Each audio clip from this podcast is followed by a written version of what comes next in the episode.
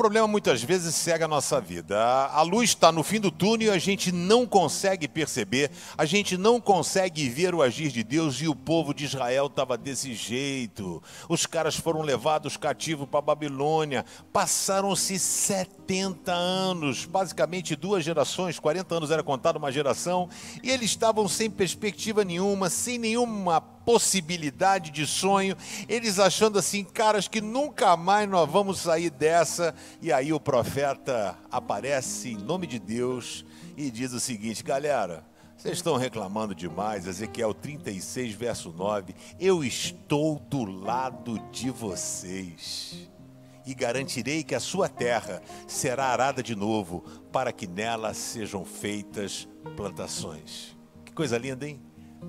Deus está dizendo: Eu estou do seu lado. Primeiro, será que você não está percebendo que Ele está do seu lado?